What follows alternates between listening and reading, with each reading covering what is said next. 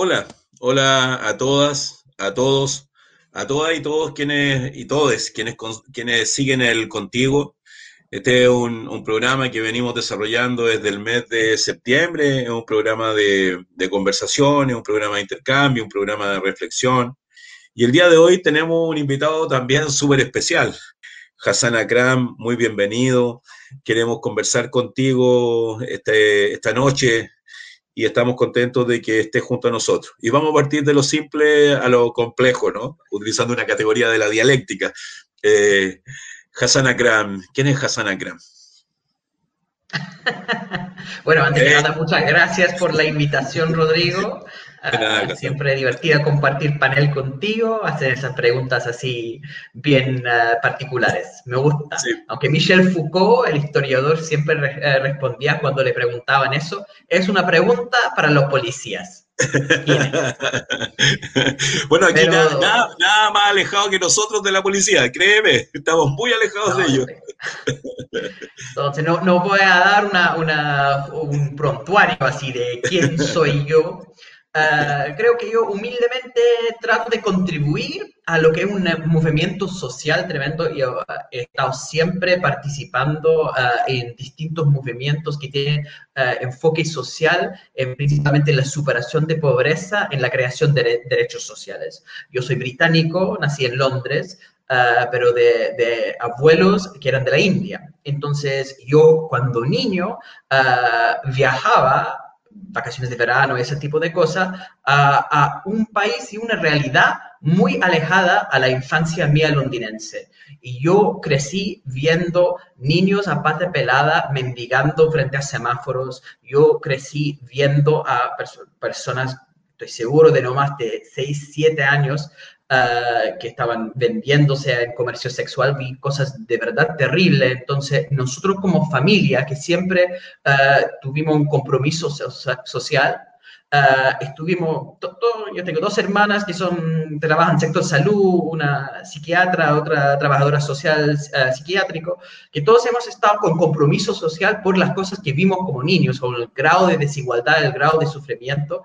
Entonces uno trata de contribuir a eso. Entonces, ¿quién soy yo? Soy una persona que cree firmemente en la importancia de la empatía, en la importancia de la solidaridad.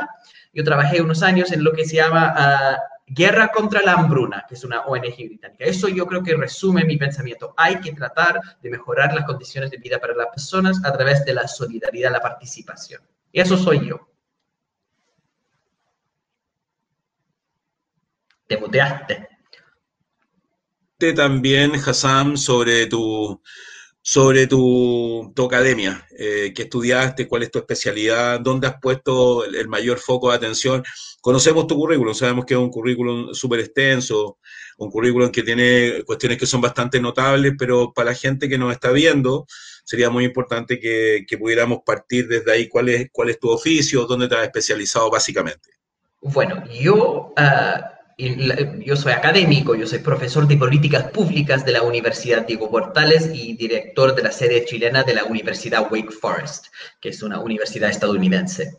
Pero eh, el trabajo que yo hago como oficio, como profesor de política pública, es investigaciones que están en la frontera entre la economía y la ciencia política. Ah, porque mi formación es este, una cosa que, que, a veces no se entiende en América Latina, que es desarrollo. Uh, el desarrollo es si quiere una simplificación, la economía de los países pobres. Todo eso de la superación de la pobreza, de la creación de los derechos sociales, implica un costo económico. Uno puede decir, queremos que todos tengan ah, salud gratuita, queremos que todos tengan educación gratuita, queremos que todos tengan una vejez digna pero eso quedan como meros anhelos si no se puede financiar. Y lo que hacemos en economía de desarrollo es estudiar la capacidad de, países de financiar esos derechos sociales ah, a través de, transformaciones en su estructura productiva, en las cosas que ellos fabrican. Entonces, es un estudio, eso, mi especialización, muy desde la economía no ah, financiera, sino productiva y con esa idea del trabajo de las personas que hace posible vivir mejor. Ah, muy, muy bien, muy, muy detallado, muchas gracias. Bueno, este último tiempo hemos estado asistiendo a una serie de, situaciones, ¿no? Muchas de ellas bastante absurdas, eh, pero también muchas de ellas también que dan cuenta de este patrón de acumulación por desposesión que existe en el país a propósito de cómo las principales fortunas del país en el último periodo, particularmente en este periodo de crisis sanitaria, de crisis ambiental, de crisis económica, cómo a pesar de esa situación de crisis, las principales fortunas se han, han enriquecido ¿no? este último tiempo. Por ahí le escuché a Alejandra Matu, a propósito de esta situación, decirte que las fortunas chilenas no son fortunas que estén asociadas a grandes descubrimientos científicos, a la cura del cáncer, a algún avance científico que tenga que ver con movilidad, con infraestructura, con actividades productivas, sino que las fortunas en el país son fundamentalmente fortunas especulativas, ¿no? fortunas parasitarias que han duplicado su fortuna fundamentalmente con la especulación bancaria, con la especulación bursátil, con la especulación de acciones ¿Qué te parece a ti ese comentario, Hassan? Bueno, para ser honesto, en el mundo ah, los súper ricos pocas veces han sido grandes científicos o innovadores en, ese sentido. La innovación en realidad es una cosa colectiva, no es que hay algún genio que inventa una nueva cosa. Todavía tenemos esa fantasía que es propio del individualismo neoliberal de creer que la innovación es una cosa de, de héroes emprendedores. Realmente son equipos y al final la generación de riqueza también es un trabajo de equipo. Ahora, ¿qué hacen los súper ricos en general en los sistemas capitalistas.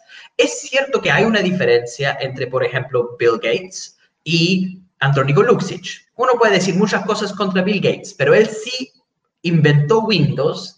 Por supuesto que estaba usando una tecnología que era el trabajo de muchas personas, uh, tremendos equipos anteriores a él, y que además Microsoft hoy día como transnacional es un trabajo colectivo para seguir mejorando esos productos de software. Pero tiene un producto, hay algo nuevo, algo que hizo Bill Gates que de cierta forma explica por qué tiene tantos recursos. Algo nuevo que esa empresa trajo al mundo. En comparación con la innovación de Windows, tenemos a Andrónico Luxic que, lamento decirle a la audiencia, pero él no inventó el cobre.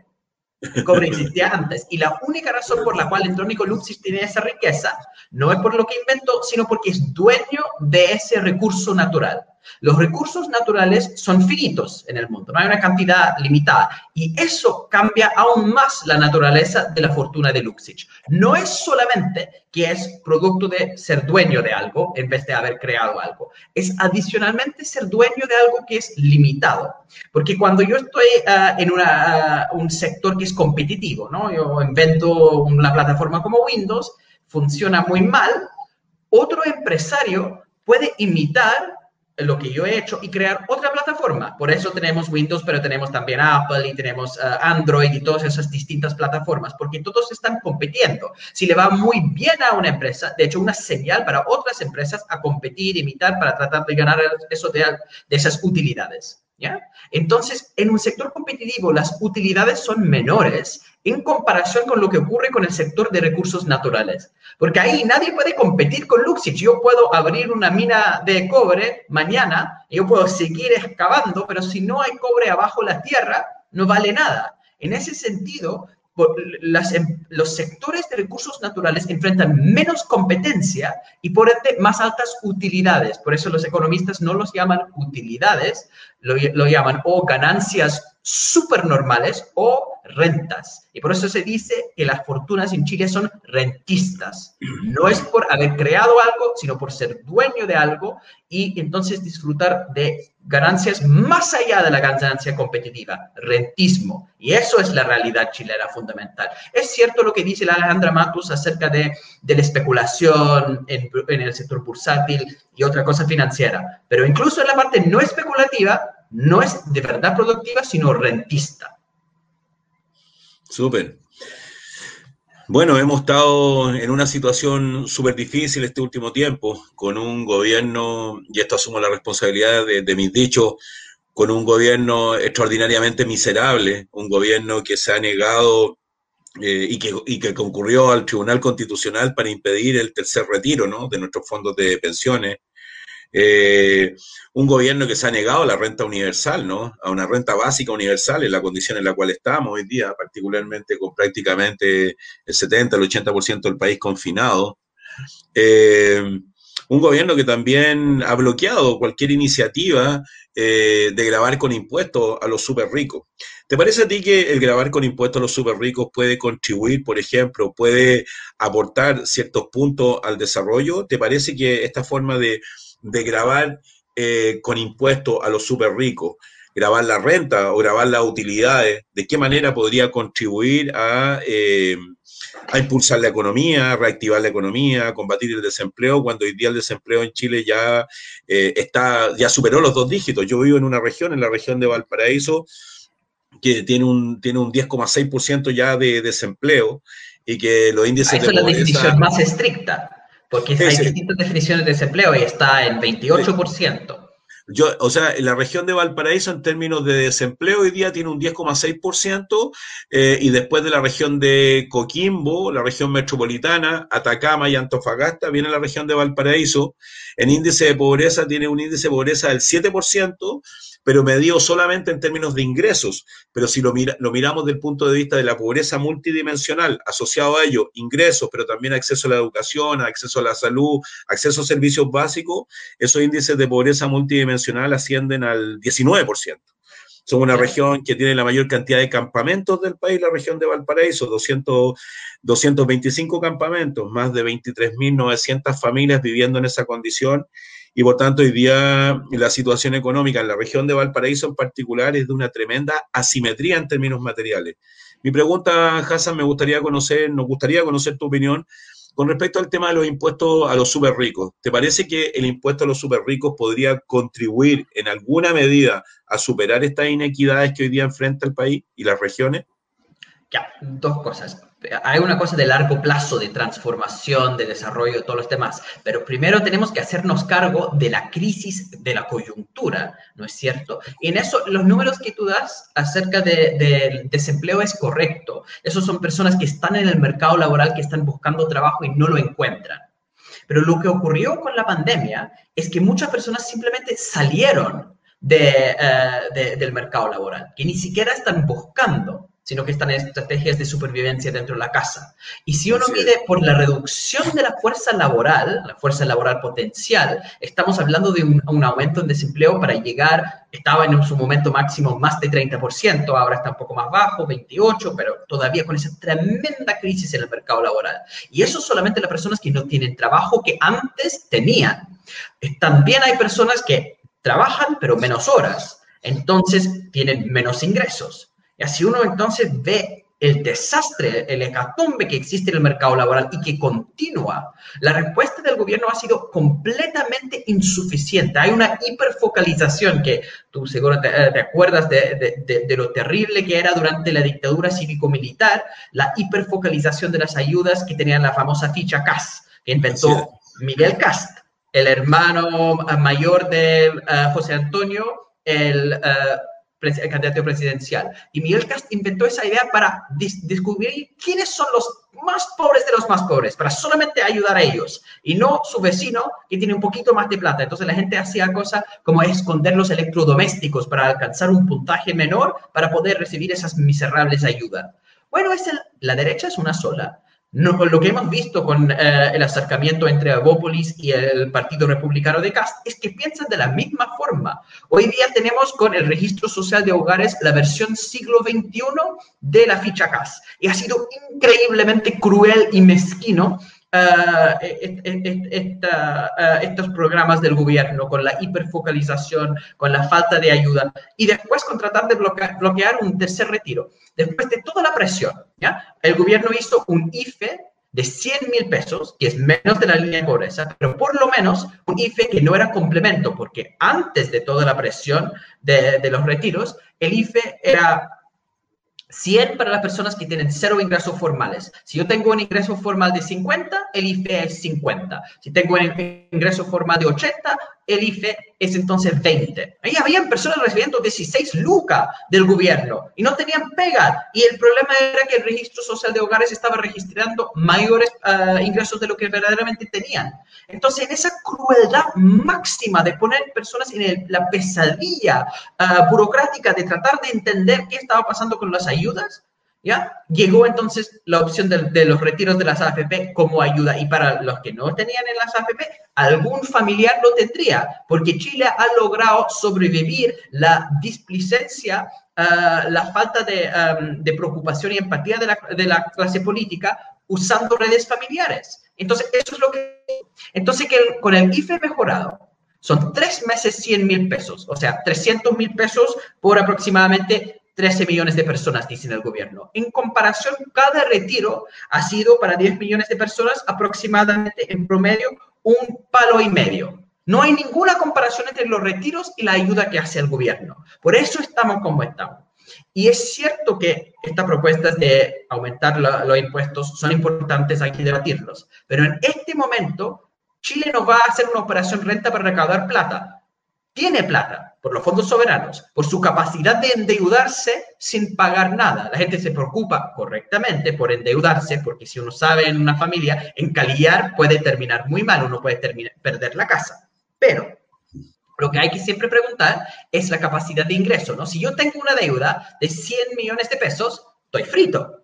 Pero si Luxich tiene una deuda de 100 mil pesos, 100 millones, 100 millones de pesos, no hay un problema, porque él tiene ingresos mucho más altos. Entonces hay que ver la deuda como porcentaje del ingreso. El ingreso del país es el PIB. ¿ya? Chile, ni, los niveles de deuda que tiene Chile en comparación con su ingreso eh, son muy bajos. Y el costo de endeudarse, eso es la tasa de interés, son históricamente muy bajos. Entonces, no hay un problema con endeudarse en este momento para pagar estas deudas. Y la única razón por la cual el gobierno no ha querido eso, hacer eso, es porque ellos saben que si se endeuda en este momento, luego las deudas se tienen que pagar. ¿Y cómo se paga? Aumentando los impuestos ¿Quiénes tendrían que pagar eso? Sus amigos empresarios que, por supuesto, no quieren pagar.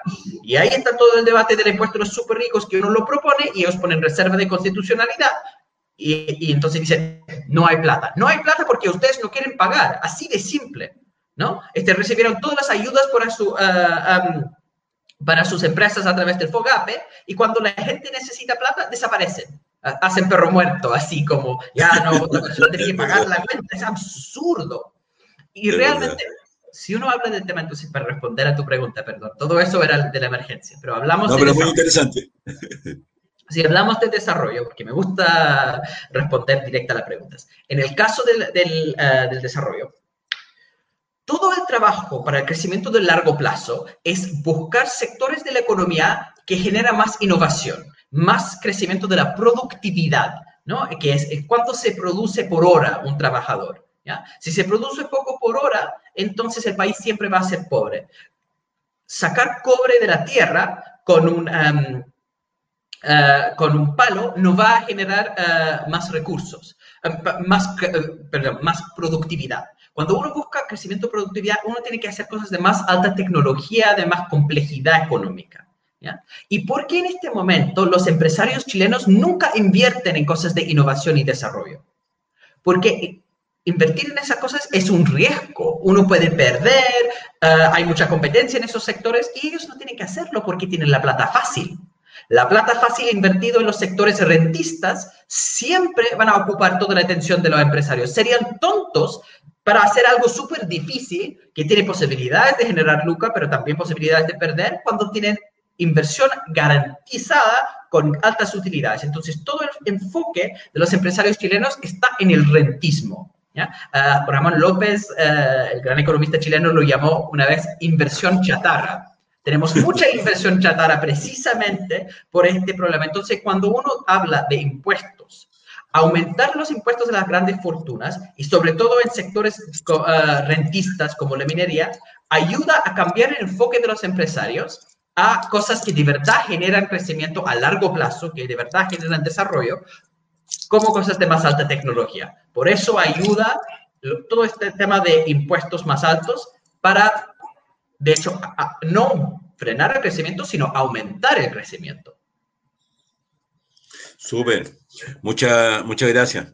Ah, perdón, eh, perdón, no quiero hablar demasiado, pero hay, un, hay una anécdota que se me fue. En los años 70, esos economistas así como fachos siempre decían, si ustedes quieren más igualdad, eso va a bajar el crecimiento. Entonces hablaban siempre del trade-off, ¿no? Que o uno puede ser una sociedad muy igualitaria, pero con el resto de ser igualmente pobres, o una sociedad que crece porque la desigualdad genera ah, más incentivos para crecer más. Eso es el tipo de estupidez que hoy día repite Axel Kaiser.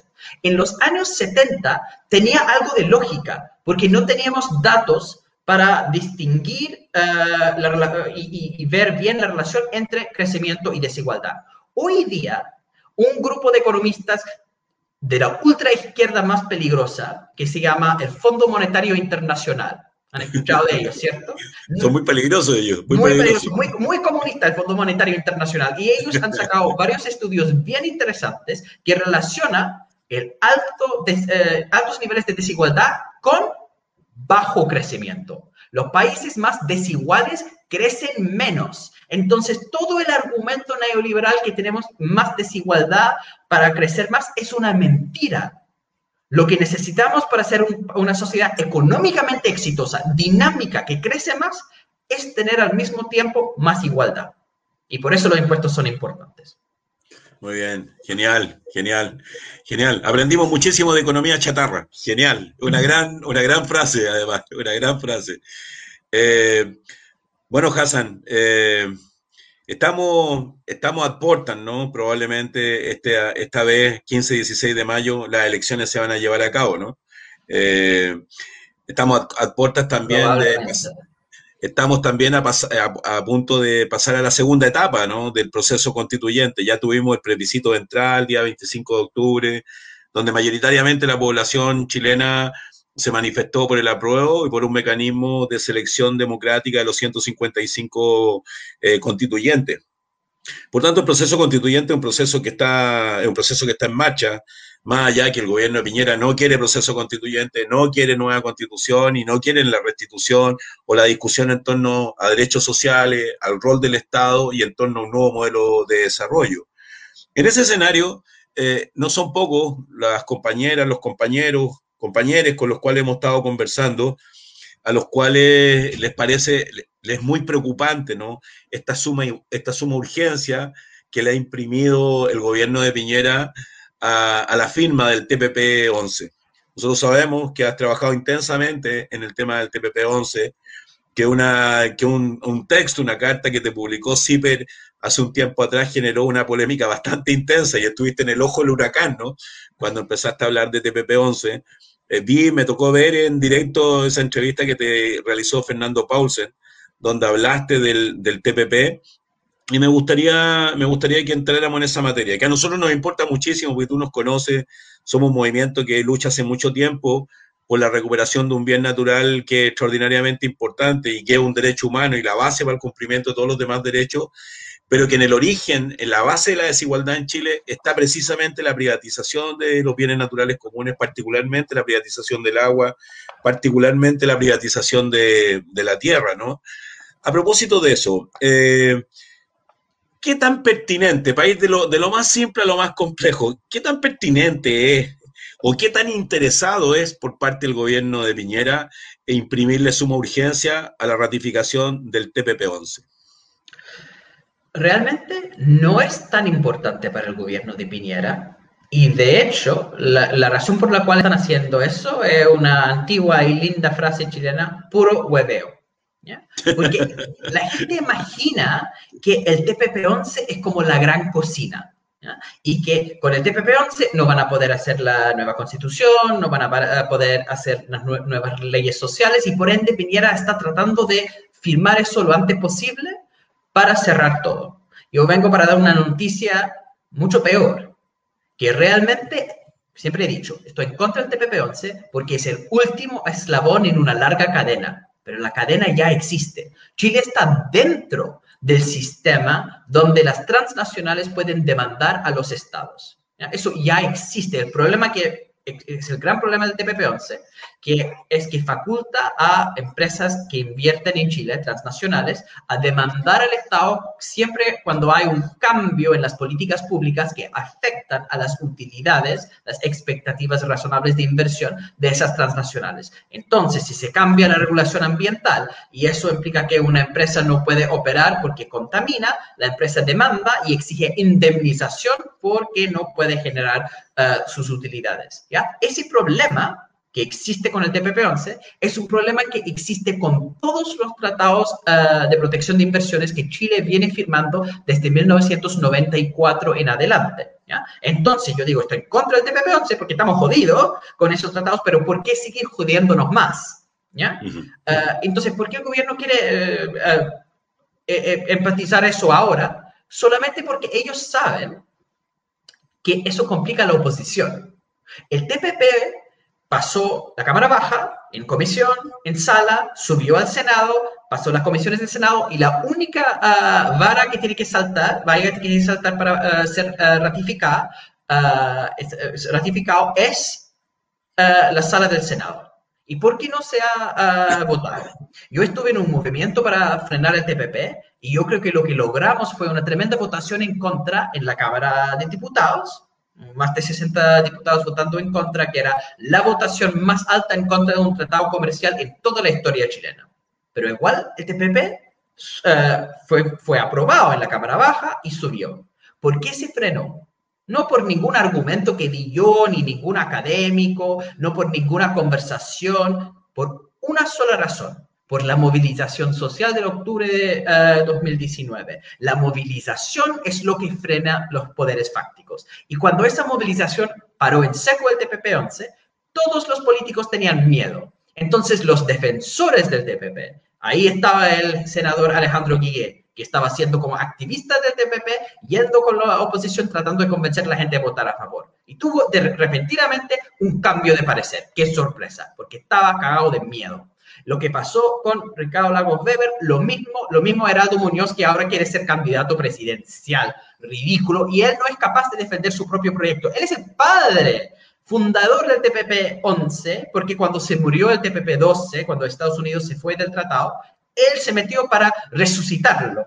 Y ahora dice, no es el momento para votar a favor. ¿Por qué? Porque él sabe que hay un despertar ciudadano, hay un rechazo en contra de esos tratados, entonces, si lo votan, él tendría que votar a favor porque cree con toda su fuerza que es una, buen, una buena cosa, pero al mismo tiempo sabe que eso va a perjudicar todos sus candidatos constituyentes. Entonces, el gobierno lo tira como una estrategia de la política chica, de la politiquería, solamente para complicar a la oposición.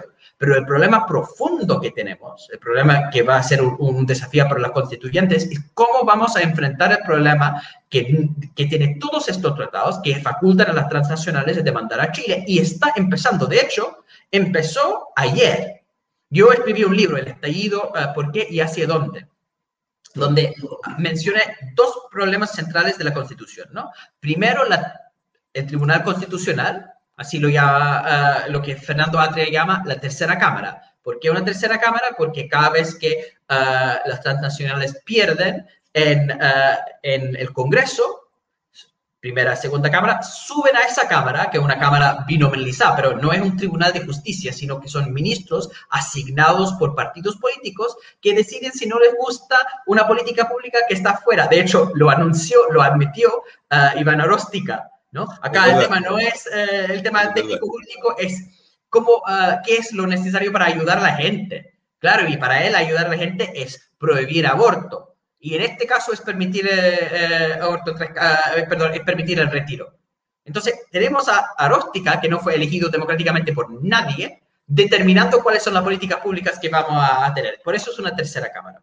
Entonces, yo dije, cualquier se puede redactar una nueva constitución, pero los nuevos derechos, si chocan con los intereses de las transnacionales, van a ir al Tribunal Constitucional y ellos lo van a declarar inconstitucional por cualquier razón. Claro, entonces lo que hay que hacer es pitear el Tribunal Constitucional nomás, eliminar el TC del nuevo texto constitucional. Ahí, chao, tercera cámara. Pero hay un problema adicional, que es la cuarta cámara, que son esos tribunales arbitrales que tampoco son independientes, también son politizados, en este caso no por partidos, sino porque son abogados asignados por las transnacionales mismas. Bueno, también se asignan los, est los estados asignan árbitros, pero puesto que los árbitros se pagan por hora, sus verdaderos clientes son las transnacionales, porque si las transnacionales dejan de demandar a los estados, entonces ellos no tienen trabajo porque en este sistema solamente las transnacionales pueden demandar. Entonces, este sistema es sesgado a favor de los empresarios. Y si se pierde en la tercera cámara o la tercera cámara desaparece, sube el caso a la cuarta cámara, a estos tribunales de arbitraje. ¿Y qué pasó con el tema del tercer retiro? Con el tema de las rentas vitalicias. Las compañías ah, de seguros, que son de Estados Unidos, Ohio, MetLife, etcétera, dicen, vamos a ir al Tribunal Constitucional y se hicieron parte del requerimiento del presidente Piñera contra el tercer retiro en la parte de renta vitalicia. Cuando perdieron ahí, al tiro dijeron, vamos a ir a las cortes internacionales. No necesitan el TPP, porque son empresas domiciliadas en Estados Unidos y van a usar el Tratado de Libre Comercio con Estados Unidos, pero son las mismas cortes, los mismos tribunales uh, sesgados que tiene el TPP que están activando como cuarta cámara. Entonces eso va a ser un problema para uh, los derechos sociales en la nueva constitución también. Te escuchaba con muchísima atención y, tenía en la, en la, retina la imagen de, Heraldo Muñoz eh, durante el gobierno de Bachelet presionando para la ratificación del, del, TPP, y me acuerdo nítidamente, ¿no? Incluso firmándolo en su condición de canciller, ¿no? Y hoy día, claro, hoy día el impoluto Heraldo es candidato presidencial del PPD, precandidato presidencial, ya habla de igualdad, ya habla de libertad, ya habla... Y se enoja porque le dijeron neoliberal. Sí, se enoja porque le dijeron neoliberal y además habla de la recuperación de los derechos sociales. El otro día lo escuché en un foro hablar del derecho humano al agua, y todos los que pululan alrededor, lo escuché hablar del derecho humano al agua y de que había que pensar seriamente sobre la reapropiación social de lo público, y todos sabemos de que Heraldo Muñoz en particular, y como tú lo dijiste muy claramente, es el padre del TPP y es un fervoroso, es un fervoroso y un furibundo partidario de ratificar aquello. Dicho eso, eh, explícanos, Hassan, como decimos lo, como se dice en Chile, con peras y manzanas, con peras y manzanas, ¿cuál es el origen del TPP? Ya, el TPP, el TPP 12 nació por una cuestión de política internacional. ¿ya? Si uno mira cuáles son los países del TPP, es el Tratado Transpacífico, entonces son países de las Américas, Estados Unidos, Canadá, Perú, Chile, México, y el otro lado del charco, el otro lado, en este caso del Pacífico, Japón, Vietnam, Australia, Nueva Zelanda, Singapur, Vietnam, estos países, ¿qué tienen en común? Son todos países cuyo socio, socio comercial más importante o segundo socio comercial más importante es China. Son todos países que hacen mucho comercio con China, pero el TPP excluye China. Es como los cabros en el recreo, si tienen un plan para excluir a uno, se juntan todos y no hablan con la idea era juntar todos los países para asegurar ciertas reglas, ciertas formas de manejar el comercio, excluyendo al país con que más comercian. Entonces, una estrategia anti-China. Pero Estados Unidos, que es como el bully, el acosador en esto, quiere juntar todos estos países para tener las reglas juntas contra China. Pero ¿por qué todos los países van a juntarse con Estados Unidos? Tiene que ofrecerles algo. Y lo que Estados Unidos ofreció fue acceso a su mercado, porque Estados Unidos es un país muy rico y uno puede ganar mucha plata vendiendo cosas a Estados Unidos. Y si Estados Unidos baja sus impuestos que pagan cuando uno exporta a Estados Unidos, los aranceles, eso es entonces la oportunidad de ganar mucha plata. Entonces, Estados Unidos estaba ofreciendo acceso a su mercado, aranceles bajos para estos países a cambio de poder tener este club excluyendo a China. Llega Donald Trump, que, que no tiene ningún interés en tener clubes para excluir a China, sino que dice, yo voy a enfrentar China solo, que es lo que hizo.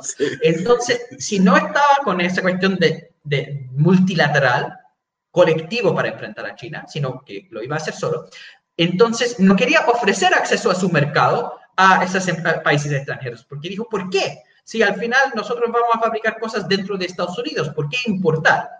Y entonces Estados Unidos desapareció. Entonces todo el plan del TPP-12 desapareció. Y ahí llega don Heraldo Muñoz para decir, igual queremos. Chile que no tiene ningún beneficio realmente porque igual, tiene contratos con todos. Sí, porque realmente es una cuestión donde uno dice, estas personas como se venden, ¿no? Y uno dice, un vendido porque recibe algo. No, hay personas que se venden gratis. Así, en este caso, Chile, se mete, aunque ya tiene un tratado de libre comercio con Estados Unidos y por ende puede vender las empresas ah, exportadoras chilenas sin pagar impuestos. Entonces, no hay ningún beneficio para Chile. Lo firman igual por ese masoquismo, ese deseo de ser más papista que el Papa.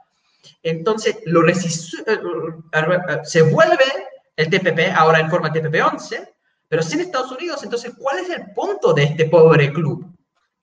Bueno, el punto es que si uno vuelve al texto, tiene ahí referencias a Estados Unidos, aunque Estados Unidos se haya ido. En la definición de la parte laboral, por ejemplo, hay referencias explícitas a Estados Unidos.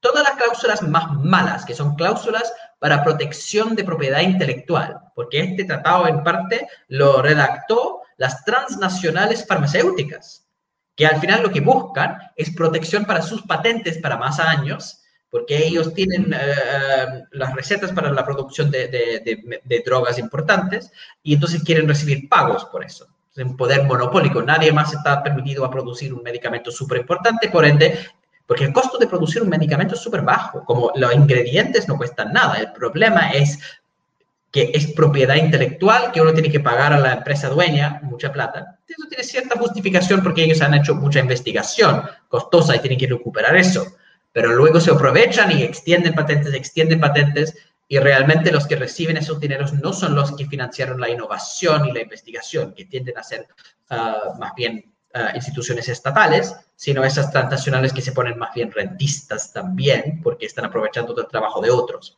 Y de ser simplemente, no, no porque ellos inventaron esas recetas para hacer drogas, sino porque ellos son propietarios de esas recetas que compraron de otros. Entonces, Estados Unidos quería proteger eso. Está ahí en el texto. Y si Estados Unidos decide volver, tenemos entonces esta, um, uh, esta, lógica adentro. Pero China está pensando en entrar, porque, porque es chistoso. Estados Unidos se fue de su propio club, entonces China llega, yo quiero ser parte del club. Jaja, para yo ahora voy a excluir a Estados Unidos. Un juego bien infantil donde el problema real es que si uno compara los tratados que hace China o los tratados que hace la Unión Europea no incluyen esa cosa de los tribunales especiales que pueden demandar los estados ah, de parte de las transnacionales. Y eso es el problema real, que por eso el TPP es un tratado nefasto y por eso lo debemos oponer, porque tiene esa cosa estadounidense especial de esos tribunales especiales que queremos eliminar. Súper, súper, súper. Mucha gente nos manda muchísimos saludos, la gente dice súper didáctica las explicaciones. En el fondo es poner la economía al alcance del pueblo, que se entienda con muchísima sencillez. Y, todo el mundo, aquí hay Vivi Bustos, dice, trabajé en un laboratorio farmacéutico y los costos son increíblemente bajos, dice Vivi Bustos. Pero nos han mandado muchísimos saludos, Pati Leiva, Andina Figueroa, Lale Mundaca, mi hija, Juan Pablo Arancibia, Marcelo Vera, Rodrigo Muñoz, Marisol Muñoz, María Elena Díaz, Carlos Ureta, Jorge Antonio Díaz, Marco Antonio Gómez, hay mucha gente que nos, que está siguiendo, Rubén Díaz en este minuto, eh, también nos manda saludos, nos manda muchísimos cariños. Te voy a preguntar algo en, clave constituyente, Hassan, y da tu, da tu, oficio, ¿no? Tu, oficio como destacado economista, etcétera. Eh, ¿Qué tan viable en el proceso constituyente podría ser anular los tratados de libre comercio, por ejemplo, al momento de elaborar una nueva norma jurídica? ¿Qué, qué costos le podría acarrear a Chile el hecho de elaborar una nueva norma constitución que parta desde una hoja en blanco sin tratados de libre comercio, por ejemplo? Ya, hay una ¿Se, pueden anular, ¿Se pueden anular? Se, puede, se puede, por supuesto. Anular no, pero se puede salir, ¿ya? Ah, ya todos los tratados comerciales que ha firmado Chile, de hecho, todos los tratados comerciales en el mundo, tienen mecanismos para salir de ellos. Eh, hay tratados internacionales que uno no puede, eh, de, los cuales uno no puede salir. Por ejemplo, los tratados internacionales de derechos humanos es positivo. Si uno firma un compromiso con los derechos humanos, uno no, después no puede decir, ah, ya, ahora no me interesan los derechos humanos. Pero en el caso económico, puesto que es un cálculo, beneficios y costos, a veces países podrían querer salir y hay mecanismos para hacer eso, que se llaman los mecanismos de denuncia. Entonces, lo que se podría hacer, que se ha hecho en realidad, por ejemplo, en la constitución ecuatoriana dice que cualquier tratado que otorga, eh, que otorga eh, eh, jurisdicción soberana a tribunales de arbitraje, esos son los tribunales de sesgados donde las transnacionales pueden demandar, ¿no? son inconstitucionales. No se puede ceder soberanía, no se puede poner, dar jurisdicción a esos tribunales de arbitraje. Eso es lo que dice la constitución ecuatoriana, eso es lo que dice la constitución boliviana. Bueno, está bien decir que esos tratados son inconstitucionales, pero eso no afecta al hecho que el país firmó el tratado. Entonces lo que hacen es que ponen una disposición transitoria que no es parte del texto constitucional permanente, sino una cosa para hacer eh, efectiva el texto constitucional. Y en esa disposición transitoria se dice, el próximo ejecutivo, ¿no? porque son los presidentes o el ejecutivo el mandatado de negociar tratados. El próximo ejecutivo tiene que salir de todos los tratados. Entonces, independiente de quién es el próximo presidente, por la disposición transitoria, estarían obligados de ir uno por uno saliendo de los tratados se podría hacer. No es una buena idea en mi opinión personal. Y le voy a explicar por qué. Bolivia lo hizo. Bolivia salió de todos sus tratados. A pesar de eso, cuando Bolivia cambió su sistema de pensiones, enfrentó una demanda de parte de la AFP BBVA por expropiación.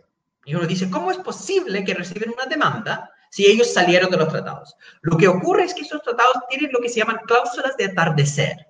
Como dicen, uno sale del tratado, pero la jurisdicción del tribunal se mantiene por cierta cantidad de años, 5, 10, 20 años después de la salida. Entonces, salir de los tratados no resuelve el problema fundamental. ¿ya? Y uno puede decir, bueno, entonces los anulemos nomás. El problema ahí es que hay que entender que Chile es soberano en el territorio chileno, pero España es soberano como país en el territorio español. Y cuando dos países soberanos firman un tratado, o cuando muchos países soberanos firman el tratado, entonces uno tiene que eh, mantener esos acuerdos porque uno tiene que respetar la soberanía de otros países. Si Chile no hace eso, hay consecuencias internacionales. Chile existe dentro de una economía internacional donde tenemos que vender cobre a otros países y tenemos que recibir préstamos. Hay una economía súper compleja a nivel global que nos permite financiar los derechos sociales. Tenemos que comprar medicamentos, tenemos que comprar libros, tenemos que comprar electrónica. Hay muchas cosas en la economía internacional. Si empezamos a desconocer las obligaciones internacionales, la economía colapsa. Pero entonces, si estamos dentro de esa economía internacional, pero al mismo tiempo tenemos estas obligaciones, lo que hay que buscar es una forma más estratégica e inteligente para, para resolver el problema en los tratados. Y ahí yo creo que hay dos cosas. Hay una cosa a largo plazo, que la mejor forma de resolver el problema en los tratados no es saliendo de ellos, sino negociando o renegociándolos para sacar la parte de arbitraje. Y uno dice, eso es imposible si no tiene ah, el apoyo de los otros países soberanos. No es que Chile no puede cambiar un tratado de forma unilateral, tiene que tener el apoyo de todos los que firmaron el tratado para cambiarlo. Pero en la gran mentira de gente como Heraldo Muñoz, que dice, hay que firmar el TPP porque todo el mundo está en eso, mentira. La Comisión Europea, que es como el Ejecutivo de la Unión Europea, tiene una posición oficial um, que los tratados que incluyen arbitraje son, eh, son negativos, porque el arbitraje carece de independencia jurídica y, se, y se debe, debe ser reemplazado con otros mecanismos. Entonces la Unión Europea está buscando en todos los tratados que tienen arbitraje renegociarlos. Entonces sería imposible para Chile, un país chiquitito que no pesa nada en la economía internacional, pedir la renegociación. Pero cuando hay un movimiento de países que buscan la renegociación, ahí es mucho más fácil.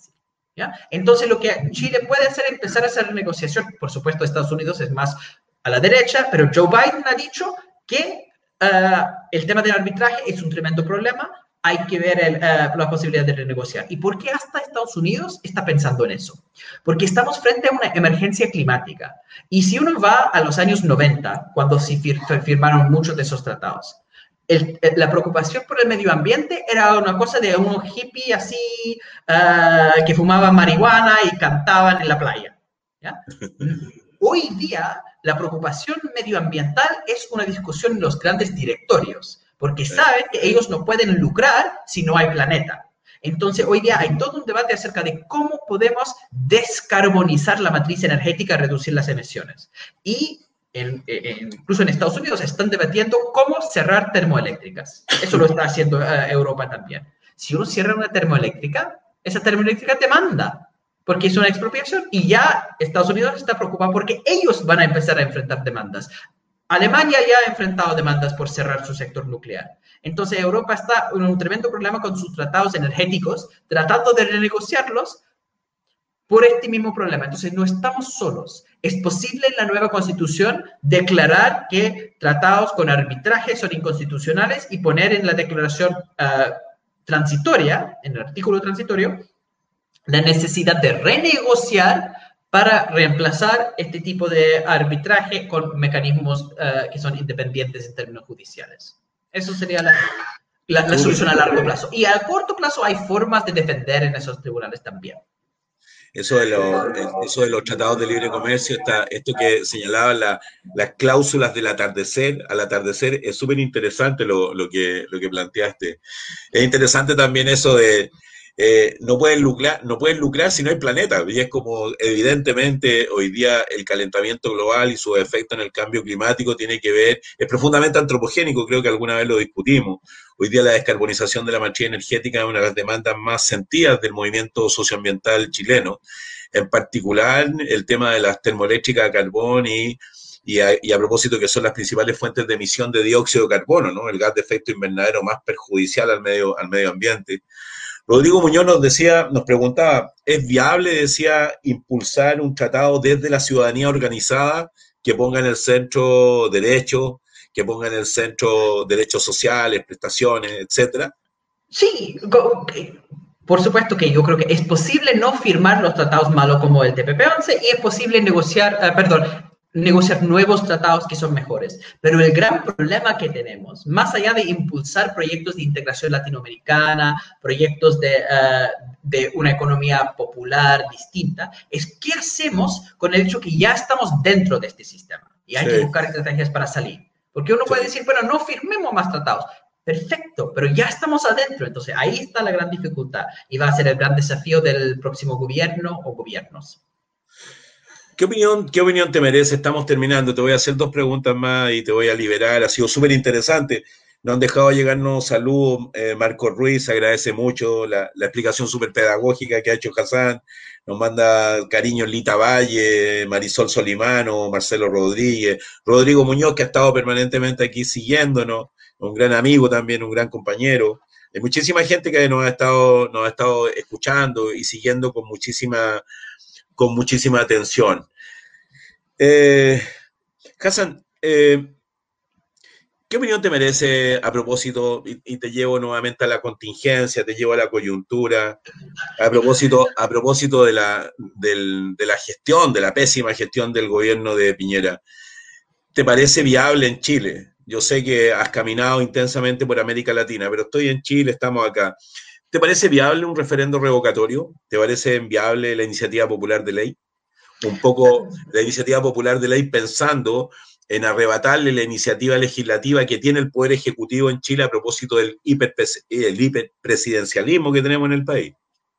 Si la pregunta tiene que ver con la nueva constitución, por supuesto. Yo creo que eh, ya hay una conciencia de todos los actores, incluso de la derecha, que el hiperpresidencialismo no funciona. Entonces, yo diría que es este perogrullo que la, la, próxima constitución va a corregir eso. ¿ya? La diferencia entre el presidencialismo y el hiperpresidencialismo es que en el caso de, de, de todo presidencialismo es muy difícil sacar el jefe de Estado.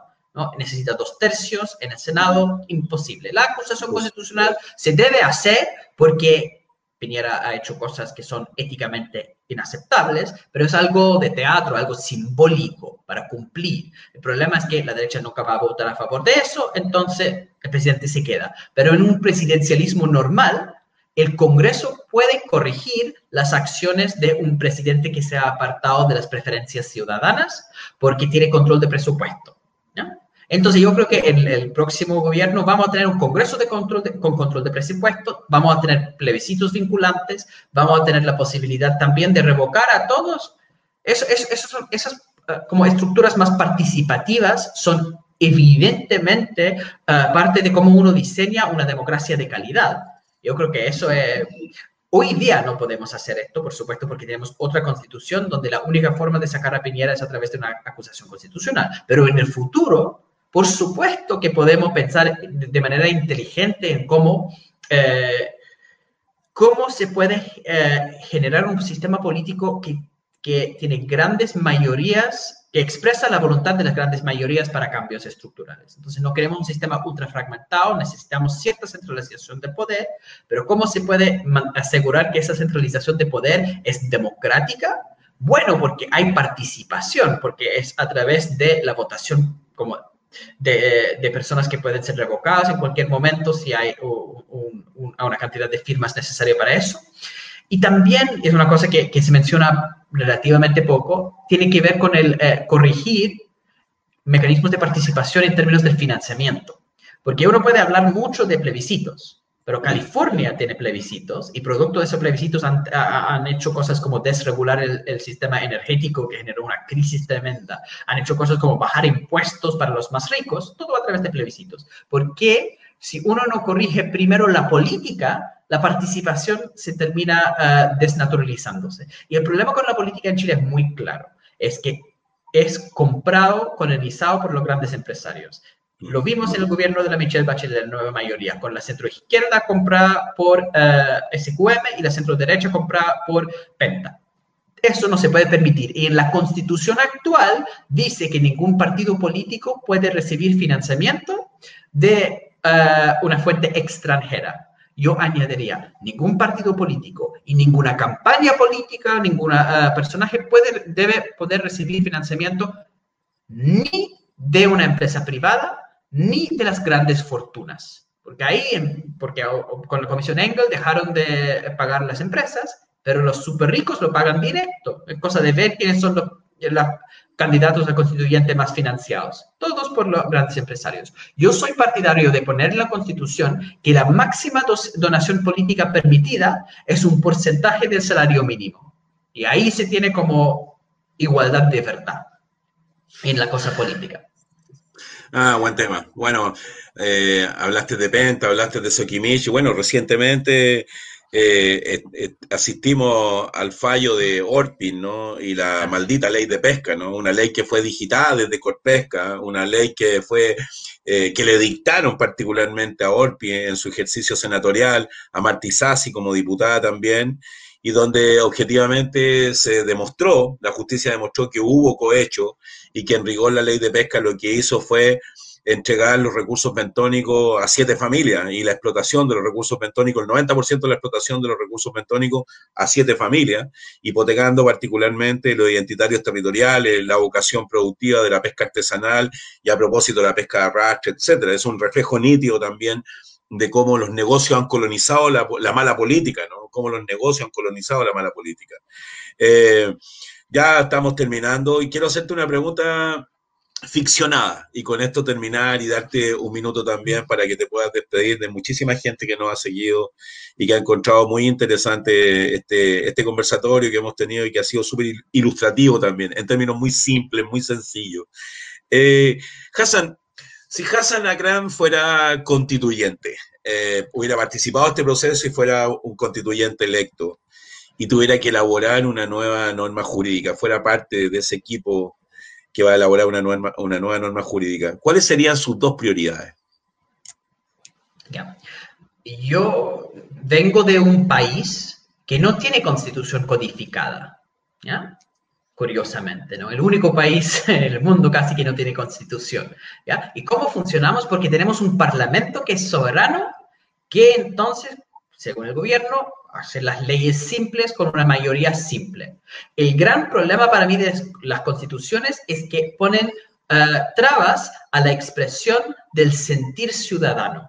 Entonces yo pondría como prioridad número uno, realmente, limpiar la, eh, la, política a través de control del financiamiento, que ningún empresario pueda comprar un político porque no puede hacer esas donaciones. Las donaciones las hacen los ciudadanos como un porcentaje del salario mínimo. ¿ya? Yo Pondría eso número uno y número dos, temas de participación también, donde cualquier, eh, em, cualquier órgano colegiado, el Congreso, em, eh, el, Poder Judicial, tiene que ser paritario en términos de... Em, eh, paritario en términos de, ¿cómo se llama?, de género y también con representación de los pueblos originarios y también yo pondría un control de clase social donde personas que pertenecen a ciertas escuelas de élite porque sabemos de cómo funciona el sistema en Chile con los, los 7% que van a colegios particulares ah, privados, tienen también un máximo de candidatos. Yo lo pondría así. Y yo en hecho no he mencionado nada de, de, derechos sociales, ni de modelo económico, ni nada por el estilo, porque yo creo que los derechos sociales se establecen a través de leyes simples, 50% más uno y uno diseña un nuevo sistema. El modelo económico se determina también con leyes simples, para poder asegurar que esas leyes simples son verdaderamente democráticas, tenemos que tener una constitución que crea una institucionalidad que es libre de la influencia de los grandes empresarios y esa oligarquía que nos tiene tan mal. Entonces, eso sería mi primera y segunda prioridad, de salvarnos de la oligarquía, controlando sus donaciones políticas y asegurando que ah, hay representatividad social en los, ah, de paridad de género y de representación social en los órganos electos. Super Hassan, muchas gracias. Nos llegaron saludos de Esteban Pablo, de Rosario Segovia, del Modatima, de nuestra organización de Lampa, de la Ida Rosales. Llegaron muchísimos saludos. Eh, llegaron muchos parabienes también por el, por el conversatorio que tuvimos, la forma de abordar los temas. Hablamos de economía, hablamos de política, hablaste del TPP con muchísimo detalle también y eso, y eso se agradece también. Y se agradece la simpleza de informar, la simpleza de educar, porque estos espacios también nos permiten adquirir conocimiento, adquirir experiencias y ponerla a disposición particularmente del pueblo, de los trabajadores, de las capas medias, en fin, de tanta, de, de tanta población que hoy día aspira al bien común, aspira al buen vivir, aspira a que tengamos una norma jurídica que coloque en su centralidad la vida digna ¿no? y la vida humana, porque hemos estado hablando de esto, de la vida digna, de la vida humana. Hemos estado hablando de derechos. Eh, hemos estado, hablaba de derechos y hablaba de, de leyes con quórum simple.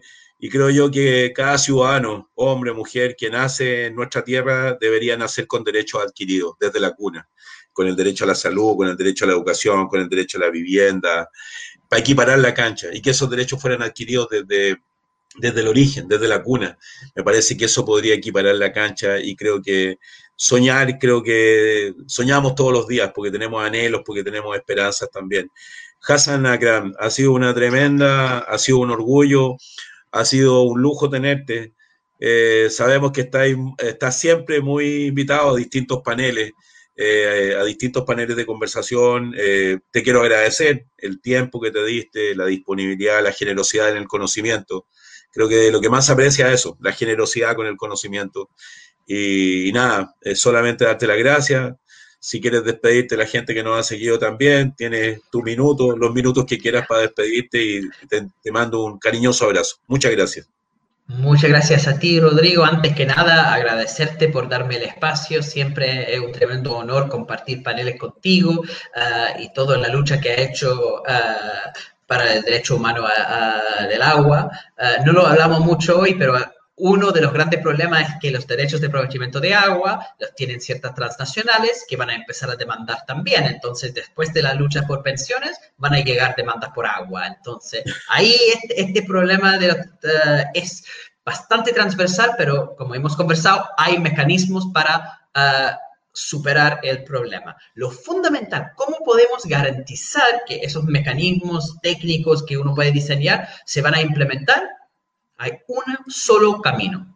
La razón por la cual tenemos el TPP congelado en el Senado, la razón por la cual tenemos este proceso constituyente, la razón por la cual vamos a poder avanzar como crear un nuevo Chile es gracias a las movilizaciones sociales, el estallido de octubre de 2019 y todo lo que ha seguido. Entonces, mi mensaje final es agradecer a todas las personas que nos están escuchando y agradecer también su contribución en las calles, movilizados para exigir mejores eh, condiciones de vida. Y por supuesto, parte de esa movilización es también ir a votar. Entonces, los que son de Valparaíso, que van a votar para Rodrigo Mundaca, por supuesto, ah, y para todos los candidatos de esta prueba de dignidad, porque tenemos de verdad que tener una tremenda bancada, ah, tanto en la convención como en, en los gobiernos municipales eh, y regionales para la transformación de este país. Entonces, ah. seguir movilizados y votando. Muchas gracias, Hassan. Te despedimos. Muchas gracias, Hassan. Abrazo, hermano. Chao. Un abrazo.